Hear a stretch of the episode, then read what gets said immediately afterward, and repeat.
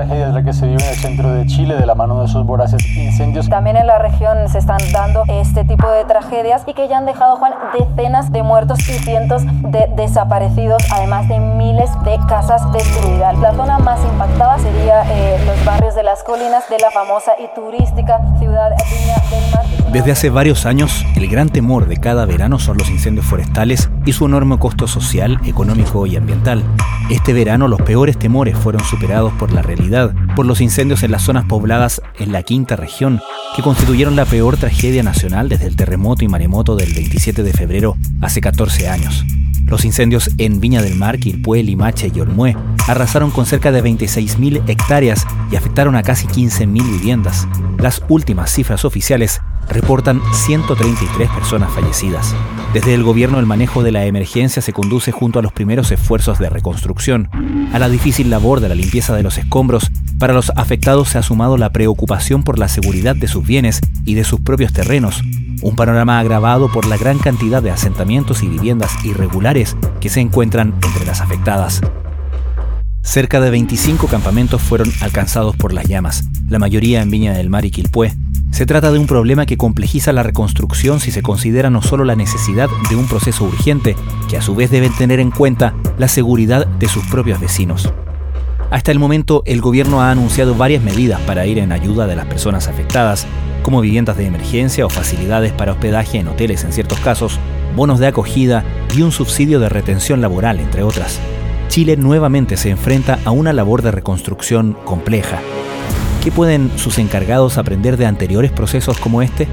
El arquitecto Pablo Alard, decano de la Facultad de Arquitectura y Arte de la Universidad del Desarrollo, ha cumplido un rol importante en experiencias como la reconstrucción de Chaitén tras la erupción del volcán del mismo nombre en 2008 y sobre todo tras el terremoto y maremoto del 27F en 2010, cuando fue coordinador nacional de reconstrucción urbana del Ministerio de Vivienda del entonces debutante gobierno de Sebastián Piñera.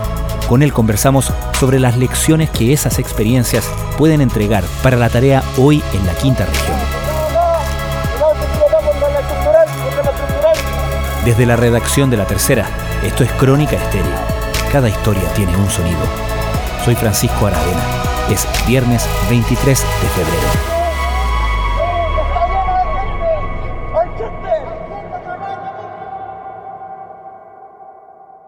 ¿Qué es lo primero que crees tú que en medio de lo dramático que resulta y lo urgente que resulta ponerse de pie en una catástrofe de esta magnitud, hay que tener en cuenta para que esa urgencia no se transforme en un problema en poco tiempo más?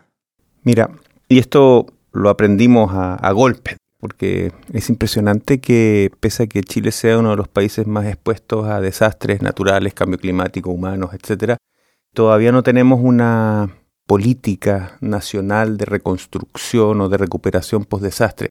Hemos avanzado mucho en lo que es el manejo de la emergencia, ¿verdad? Este, transición que se hizo de la ONEMI a la CENAPRED, etcétera.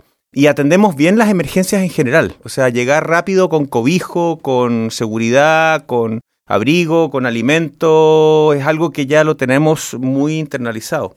Pero yo me acuerdo para el 27F una, doctora gringa de la Universidad de Harvard, especialista en salud mental, se mandó una frase una vez que a nosotros nos dejó súper golpeados, porque dijo, mira, la respuesta del gobierno ha sido muy efectiva, muy eficiente, muy rápida, pero el problema con un desastre es que por muy bien que hagáis la pega, va a seguir siendo un desastre. Y eso nosotros no lo habíamos internalizado. O sea, las comunidades quedan afectadas. Hay un duelo, hay una desolación que hay que acompañar y que claramente no basta con palabras bonitas de no los dejaremos solos o aquí estamos, sino que requiere una presencia constante, requiere primero comunicar, aunque duela, la realidad, o sea, bajar las expectativas, no, no pensar que esta cuestión se va a resolver al tiro, la tarea es compleja y comunicar esa complejidad y a partir del reconocimiento de esa complejidad empezar a reconstruir juntos. Lo segundo es tratar de dar certezas en términos de plazos de opciones y de soluciones inmediatas y no que la gente se sienta sola. Y lo otro es presencia permanente en terreno. Y esto creo que lamentablemente veo que se repite y se repite y se repite, que fallamos en eso. Exactamente, hasta el sector de Villa Alemana, precisamente el sector del Patagual en esta comuna, llegó durante la mañana el presidente Gabriel Boric, acompañado por supuesto de la ministra Vallejo, también de la encargada de la reconstrucción, la ministra Javiera Toro, junto también a autoridades regionales y la alcaldesa de Villa Alemana, para poder eh, entregar ya las primeras viviendas de emergencia a las personas que se vieron damnificadas eh, por el incendio. Recordemos que este sector de Villa Alemana también se vio... ¿Crees en ese sentido que dentro de nuestro sistema, justamente dentro de la institucionalidad para lidiar con estas circunstancias, carecemos todavía de un sistema en el sentido de coordinación o de comunicación, donde las experiencias de personas como tú, por ejemplo, que han trabajado en distintas reconstrucciones a lo largo del tiempo en distintas capacidades, ¿no? tanto en la universidad como en el gobierno, etcétera, puedan en el fondo transmitir esos aprendizajes a nuevos encargados en esto?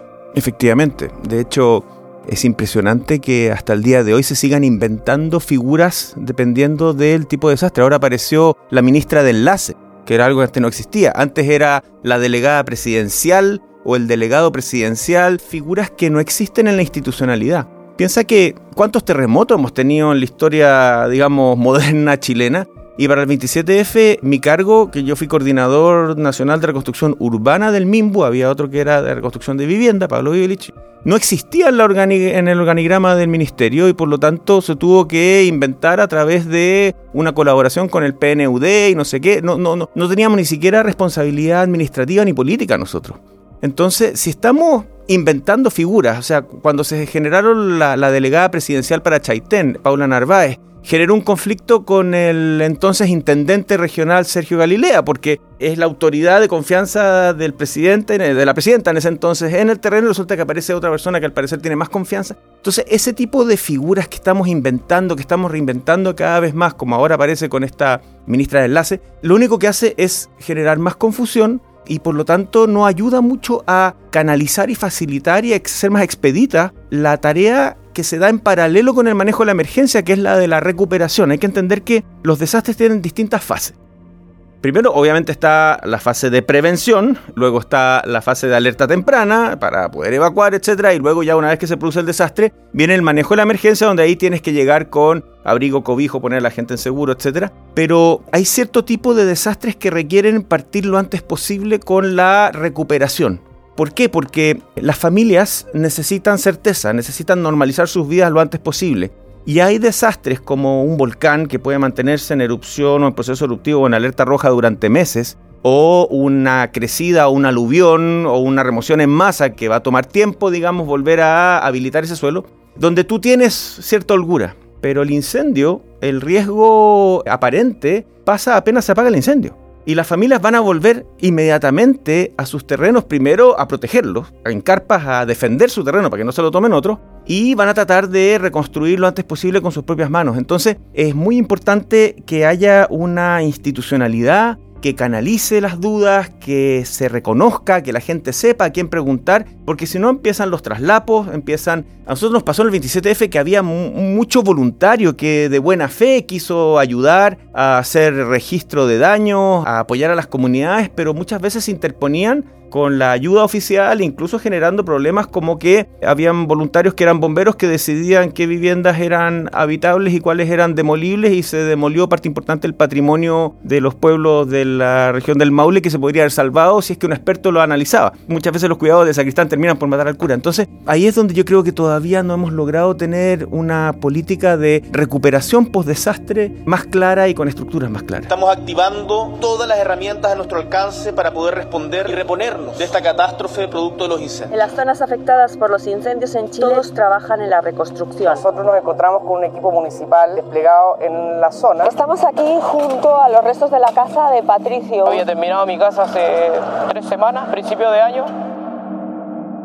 Mencionaba, Pablo, un, punto que debe ser, no sé si el más, pero de los más cruciales que nos deja en evidencia un desastre como el de los incendios en la quinta región, que tiene que ver con cuando suceden estos desastres en terrenos irregularmente ocupados. Es un problema, obviamente, desde el punto de vista legal, es un problema desde el punto de vista de lo práctico también, y es un problema también en términos de, me imagino que, y puede sonar frío, digamos, pero tiene que ver con las señales que da el Estado respecto de qué considera admisible como no solamente eh, calidad sino que, y política, por cierto, sino que también como criterios de dónde se puede construir o no, ¿correcto?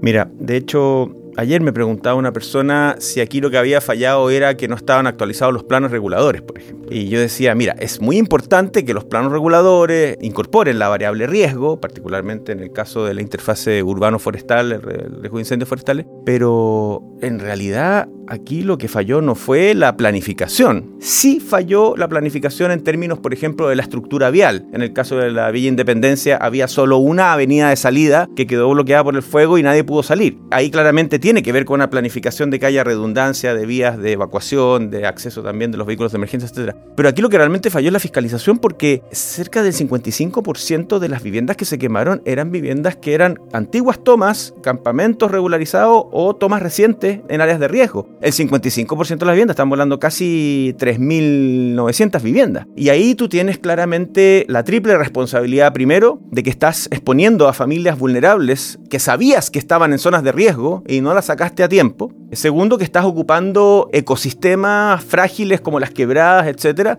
Y tercero, que estás acumulando combustible para básicamente, digamos, exacerbar el factor de riesgo. Entonces, yo creo que la informalidad es uno de los factores más críticos y probablemente de los que van a ser más difíciles de dominar en el proceso de reconstrucción. Hasta hace unos días todos estos cerros estaban llenos de casas y de vida. Hoy están devastados por los incendios que dejaron 131 muertos en la región de Valparaíso. Los chilenos vuelven a pararse con toda la rapidez tras la tragedia a la que suelen estar habituados. Los chilenos se ponen manos a la obra con ayuda llegada de varias partes y se sacuden todo el polvo para volver a levantarse una vez más esta semana en Crónica Estéreo conversamos con el arquitecto Pablo Alard, decano de la Facultad de Arquitectura y Arte de la UDD, sobre las lecciones que se pueden aprender de los anteriores procesos de reconstrucción ante la tragedia de los incendios de este verano en la quinta región. Uno piensa, esta conversación suena de repente como, como una muralla en la que seguimos pegándonos en la cabeza, ¿no? Cada vez que por ejemplo, y, hubo algunos años donde lamentablemente esto pasaba religiosamente cada verano, los incendios en las quebradas en Valparaíso, ¿correcto? Era una tragedia permanente. Parecía que el, que el fuego tenía una pausa solamente. Y siempre, siempre se eh, volvía al mismo tema. Estas son viviendas que no deberían estar acá, qué sé yo, no hay una planificación, no hay, no hay servicios básicos, etcétera, etcétera. Y todo el mundo comprendía, todo el mundo sentía con la cabeza, por cierto, un gran problema. Pero luego nos dábamos cuenta que seguíamos con ese problema como si fuera inevitable. Y mi pregunta es si avisoras y si existe en tu conocimiento una experiencia que uno pueda mirar de cómo destrabar ese problema que parece eminentemente político, ¿no? Porque alguien tiene que pagar un costo político cuando toma una decisión impopular, por ejemplo, o cuando tiene que hacerse cargo de un déficit habitacional tan urgente como el que tenemos en nuestro país, pero al mismo tiempo tiene que velar por la seguridad de, las, de esas mismas personas. Mira, aquí confluyen varios factores. Primero es tomar conciencia de, de, lo relativo que es el riesgo o la percepción del riesgo. ¿Por qué? Porque probablemente una familia de inmigrantes indocumentados que construyó una mediagua en una quebrada de las que se quemó, ellos le tienen menos miedo al incendio que a poder llevar comida esa noche a la casa o que le llegue un cuchillazo del vecino que es narco que los tiene amenazados porque no están colaborando. Entonces probablemente la percepción del riesgo es distinta dependiendo del nivel de vulnerabilidad de las personas. Eso nos pasó en Chaitén. O sea, cuando nosotros estábamos diciéndole a los chaiteninos que no era recomendable volver a Chaitén, sino que trasladarse a Santa Bárbara, etcétera, ellos decían, pues yo no le tengo miedo al volcán, si el volcán se anuncia, yo puedo evacuar. Yo le tengo miedo a una apendicitis. ¿Por qué? Porque si me da apendicitis estoy a 8 horas del hospital más cercano en Puerto Montt y es que la barcaza funciona. Entonces tú te vas dando cuenta que el colono o la persona que participa en una toma, el indocumentado que viene de, en bus desde Venezuela por Perú y todo y llega a Chile, sus urgencias son otras. Entonces va a volver a construir la casucha cerca de donde tenga una micro para poder conseguirse una pega y probablemente esa casucha en la quebrada de Valparaíso o de Viña del Mar expuesta a riesgo es mucho menos riesgosa de donde vivía en los ranchos en Venezuela antes. Entonces, eso es muy difícil de incorporar en una política, en una, en una visión de recuperación post-desastre. Pero por otro lado, si tú eres la autoridad, si tú estás utilizando los recursos de todos los chilenos para reparar, para reconstruir, y tú tienes información y tienes conocimiento de que esa es una zona de riesgo que no corresponde ahí volver a ocupar, tú tienes que actuar por la vía de generar incentivos para que esa gente se relocalice en otras zonas más seguras donde tú puedas sí proveer los servicios, etcétera, porque tú no puedes poner plata a todos los chilenos para que la gente arriesgue la vida y siga viviendo y reconstruya las quebradas. Entonces ahí es donde es muy importante entender la diversidad de problemas que plantea esta reconstrucción y la velocidad con que hay que actuar, porque como te digo antes, la gente no está esperando. No es como los chaiteninos que se les dio un bono de desplazado y estuvieron durante dos años repartidos, digamos, entre Futaleufú, Palena, Puerto Montt y después volvieron. Aquí la gente está volviendo ahora. Entonces ahí es donde uno dice, ok, es muy temprano para tener un plan, pero por lo menos una estrategia. Y creo que eso es el aporte que hizo el grupo de ex colaboradores del presidente Piñera, planteando una estrategia donde ya se avisoran ciertas soluciones para los distintos tipos de problemas que tiene que enfrentar la reconstrucción. Así hacían ingreso al Palacio de la Moneda un grupo de ex colaboradores del gobierno del expresidente Sebastián Piñera. Antes de ir a eso, Pablo, te quería preguntar, mencionabas hace, hace unos minutos estas diferentes condiciones en las que estaban algunos de, de las viviendas afectadas. Hablabas de campamentos regularizados y otros más recientes. En los casos de los campamentos regularizados, eso entiendo que es regularizado en términos legales, ¿no? Pero eso no hace que la mm, planificación haya estado regularizada, ¿no? No hace que ese campamento haya sido menos riesgoso, ¿correcto? Es importante ese punto. A ver, tenemos básicamente, si queremos resumir, cuatro tipos de, de barrios o de vivienda. Primero, familias de clase media, con títulos de propiedad, que pagan contribuciones y que probablemente no van a necesitar mucho la ayuda del Estado porque tienen seguros y van a empezar a gestionar los seguros y por lo tanto el Estado iba a tener que ayudarlos más bien reponiendo la infraestructura y dándoles algún apoyo para una vivienda temporal, arriendo, etcétera, como ya lo anunció el presidente el fin de semana. Después tienes tú barrios que eran antiguas poblaciones que se han ido consolidando en el tiempo y que ya les entregaron título de propiedad. Y tal como dices tú, esos barrios ya tienen acceso a redes, tienen medidores eh, que les cobran, digamos, la luz, tienen calles, tienen veredas, pero no fueron diseñadas de manera de poder habilitar y permitir que efectivamente haya acceso de los vehículos de emergencia a todos los rincones de ese barrio o no tenían vías de evacuación alternativas como pasó en Villa Independencia, pero ya son familias que tienen título de propiedad y lo más probable es que esas familias van a volver a reconstruir ya o ya están reconstruyendo. Y ahí claramente la solución definitiva es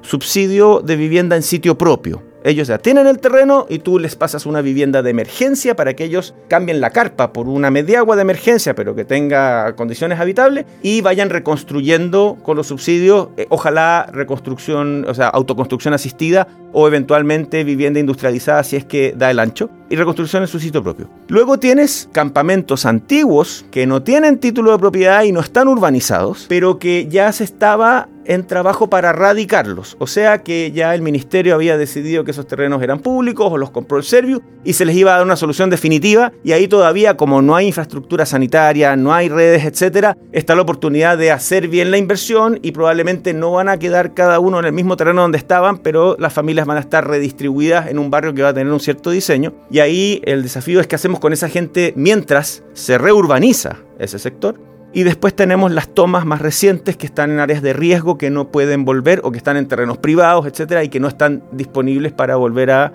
ubicarse en esa zona. Para esos dos grupos, ahí hay que buscar vivienda transitoria. Y ahí es donde nosotros planteábamos y también lo plantea el, nosotros digo porque yo lo, lo comentaba antes de a partir de la experiencia del 27F, pero ya se internalizó en el grupo de ex colaboradores en esta estrategia, en la cual hago el disclosure que no me tocó participar, por lo tanto no tengo ningún crédito, pero sí me parece relevante la idea de las aldeas de emergencia, o sea, buscar terrenos fiscales cerca de donde vivían las familias para poner viviendas de emergencia junto con equipamiento comunitario, baños compartidos, lavanderías, etcétera, seguridad, perímetro, etcétera, para que esas familias pasen la fase de transición en un lugar seguro, mientras aquellas que estaban en estos campamentos se urbaniza y se reconstruye o se generan nuevos proyectos de vivienda para aquellos que estaban en, las tomas. Y eso va a tomar más tiempo. De hecho, nosotros hicimos más de 100 aldeas de emergencia el 27F, 6.000 familias estuvieron en la aldea de emergencia y nos pusimos la meta que en cuatro años no iba a quedar ninguna familia en las aldeas de emergencia y así fue. Yo creo que aquí se podría hacer algo similar, pero hay que actuar rápido porque si no, las personas van a empezar a volver y van a empezar a reconstruir su sitio y después no vas a poder llegar con el bulldozer a hacer la infraestructura o a sacarlos de las quebradas donde estaban antes. Con un documento de 45 páginas que expusieron ante la actual ministra de Desarrollo Social, equipo del exmandatario detalló los alcances del plan de reconstrucción que tendrían un costo total de 742 millones de dólares. Y en ese sentido, por las señales que se han dado, ¿cuán conciliable crees tú que pueda ser este plan presentado por o sugerido por este grupo de ex colaboradores del presidente Piñera con lo que ha señalado el gobierno que va a adoptar como, como estrategia justamente? Mira, yo reconozco que el gobierno de forma muy humilde aceptó esta estrategia de reconstrucción de parte de los colaboradores, el hecho de haberlo hecho en la moneda, que esté la ministra de Desarrollo Social y la subsecretaria de Vivienda claramente apunta a un gesto de humildad. Y en entrevistas y ciertas luces que he visto, particularmente de la subsecretaria de Vivienda, hay ciertas luces de que efectivamente se está pensando en hacer estas aldeas que aquí empiezan los temas semánticos. Ellos hablan de barrios transitorios porque quieren fomentar el sentido de barrio, de comunidad previa, pero claramente hay algo de eso porque no veo otra salida. La otra salida que queda, que no es deseable, es la de los incendios de Valparaíso del 2014 y del 2017, donde no se alcanzó a coordinar una planificación de la reconstrucción y las familias volvieron a reconstruir las quebradas y lo único que se alcanzó a hacer fue completar Avenida Alemania arriba para poder tener mejor acceso de los vehículos de emergencia y algunos estanques de agua en la zona alta de los cerros. Pero tú vuelves a los cerros de Valparaíso, como me contabas antes, y tú ves que vuelve a haber esa, no solo esa estética del cuchitril, sino que esa precariedad de viviendas que tú decías esto con un terremoto o con otro incendio se va a venir todo abajo de nuevo. Las llamas no dan tregua en la región de Valparaíso que sigue en estado de excepción de catástrofe decretado por el gobierno el viernes. Cerros que se han visto totalmente dañados con escenas apocalípticas. Se consumió todo a su paso. Hemos tenido una evolución de los incendios que ha tocado zonas con mucha presencia de áreas urbanas. Dentro de todo hay un dolor inmenso por las pérdidas. Miles de personas perdieron su hogar, se quedaron sin nada. Solo cuentan con el terreno donde yacían sus casas. Fue una cosa de segundos. Se vino el humo por abajo, por ahí arriba y quedamos todos atrapados. Va a haber toque de queda en las comunas de Limache, Quilpué, Villa Alemana y Viña del Mar. Son más de 100 las personas que han fallecido en estos incendios considerados la peor catástrofe por las autoridades. Pero esa cifra va a crecer. Sabemos que va a crecer significativamente.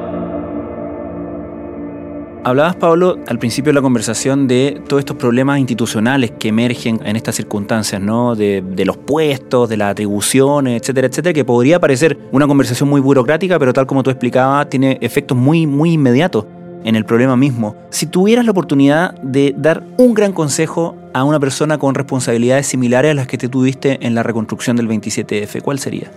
Esto es un tema de liderazgo. Yo creo que una persona que es técnica y bando medio no va a lograr avanzar ni desde la perspectiva técnica sin tener tampoco un respaldo político. Y esto lo aprendí a golpe estábamos partiendo con la reconstrucción y tuvimos un encuentro de todos los equipos del ministerio y participaron distintos políticos y en un momento apareció el senador Sandón diciendo, ustedes todos tienen que aprovechar esto como una oportunidad para nuestras ideas y promover eh, la política del gobierno, no sé qué. Y yo le levanto la mano y digo, oye, pero es que a mí no me interesa eso, yo soy técnico, yo quiero cumplir con las metas, etcétera. Me dice, es que tú no entendís, me dijo. Desde el momento en que tú tenías una chaqueta roja, tú eres un actor político. Y me costó entender eso y lo aprendí a golpe ¿Por qué? Porque inevitablemente este tipo de procesos requieren y consideran también la variable política, no ideológica, sino que más bien de articular, de negociar, de llegar a acuerdos el fuego amigo fue tan duro como el fuego enemigo durante la reconstrucción del 27F. Se vienen las elecciones municipales este año y esos municipios van a estar tremendamente cuestionados. Nosotros nos pasaba el 27F que, como la meta era 220 mil viviendas en cuatro años, le estábamos dando apoyo a todos los alcaldes y después llegaban parlamentarios de, de gobierno y nos decían, cabros, en tal comuna no vamos a ejecutar ningún subsidio. Pero ¿cómo? Si tenemos que avanzar, el alcalde lo está haciendo muy bien. Sí, lo que pasa es que el alcalde es de izquierda y yo quiero que las elecciones gane el de derecha, entonces le tiene que ir mal. Entonces empezáis a ver que, que las agendas políticas, y por otro lado también necesitas a alguien que pacifique los territorios, que opere y ahí es donde los operadores políticos. Entonces, ¿a qué voy yo? Eso no lo va a resolver un tecnócrata, ni lo va a resolver tampoco el, el territorial. Tiene que haber una persona que se eche la reconstrucción al hombro, que esté presente, que lidere y que dé órdenes a los ministros para que los ministros hagan la pega y esa persona es el presidente de la República. Y si hay algo que yo reconozco al presidente Piñera con todos los bemoles que ha tenido, es que él lideró la reconstrucción y hacía seguimiento y se desplegó en terreno. Y por eso es que a mí me duele mucho esta idea de las vacaciones flexibles del presidente Boric. Creo que si bien debe estar agotado y es una persona con la cual empatizo mucho, él debiera estar ahí ahora con la gente liderando y apoyando a sus equipos para ir avanzando en lo técnico y en lo político, porque de lo contrario esto se va a trabar.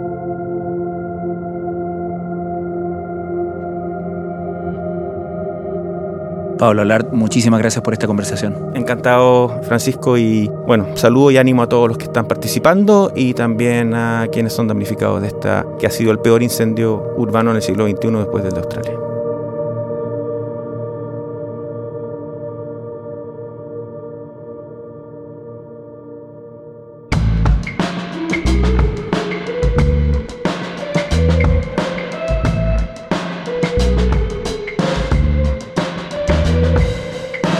Crónica Estéreo es un podcast original de La Tercera. La edición y conducción es de quien les habla, Francisco Aravena. El diseño y postproducción de sonido son de Michel Poblete. Nuestro tema principal es Say Again de Citadel. Escucha todos nuestros episodios en Spotify o en tu plataforma favorita de podcast y en latercera.com. Les recordamos que durante el verano Crónica Estéreo tendrá una entrega semanal cada viernes. En marzo retomamos nuestra frecuencia diaria.